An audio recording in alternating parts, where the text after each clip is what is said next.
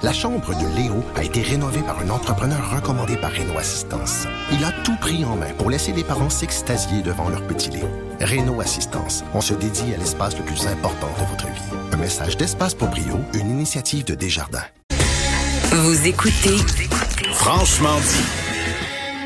Bon, il nous reste deux petites minutes. Peut-être juste euh, voir avec toi, est-ce qu'on annonçait des, des trucs surprenants là, du côté de François Legault? C'est pas mal ce qu'on avait prévu finalement? C'est pas mal ce qu'on avait euh, prévu, là, ce qu'on avait dit tout à l'heure. Donc, euh, cette formation-là où on veut recruter en fait 10 000 personnes pour aller s'occuper de nos aînés en CHSLD. Donc, François Legault qui a pris la parole en premier pour dire que ce qu'on vit actuellement dans les CHSLD, c'est comme un peu gênant. C'est ça qu'il a dit. Il dit, c'est à moi de, je prends, je prends ma part de responsabilité. C'est à moi de trouver des solutions pour qu'on prenne bien soin de nos aînés les plus vulnérables. Il dit, je compte sur votre engagement. J'ai besoin de vous autres. J'ai besoin de 10 000 personnes de bonne volonté pour aller s'occuper d'une tâche qui est noble.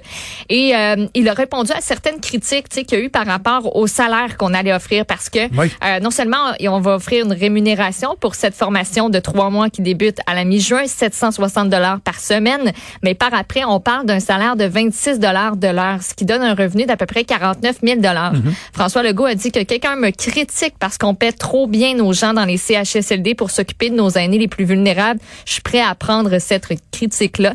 Donc, il a à ses côtés Marguerite Blais et aussi Jean-François Roberge. Jean-François Roberge qui est présentement au micro et qui donne des détails par rapport là, aux tenants et aboutissants de la formation. Et euh, peut-être dernière petite affaire aussi, là, on a appris euh, via Radio-Canada, entre autres, que le gouvernement et les camps de jour privés euh, ont conclu une entente, donc financement de 11 millions de dollars pour engager plus de moniteurs, pour louer plus de locaux, pour acheter de l'équipement de protection personnelle aussi. Euh, donc, une bonne nouvelle aussi de ce côté-là. Bon, excellent, excellent. Et je, je, comprends le premier ministre de dire, là, on a tellement parlé de l'augmentation du salaire euh, des préposés aux bénéficiaires, il est temps que ça se fasse. C'est vrai, la seule chose qu'on essaie de de voir, c'est l'effet domino. Là. on parlait avec mm-hmm. l'association des restaurateurs avec François Meunier. Ben là, est-ce qu'ils vont perdre beaucoup de gens qui vont dire bon ben écoutez, moi j'étais serveur ou euh, j'étais euh, boss boy, je faisais la vaisselle, peu, importe. Ben savez-vous quoi, les 50 000.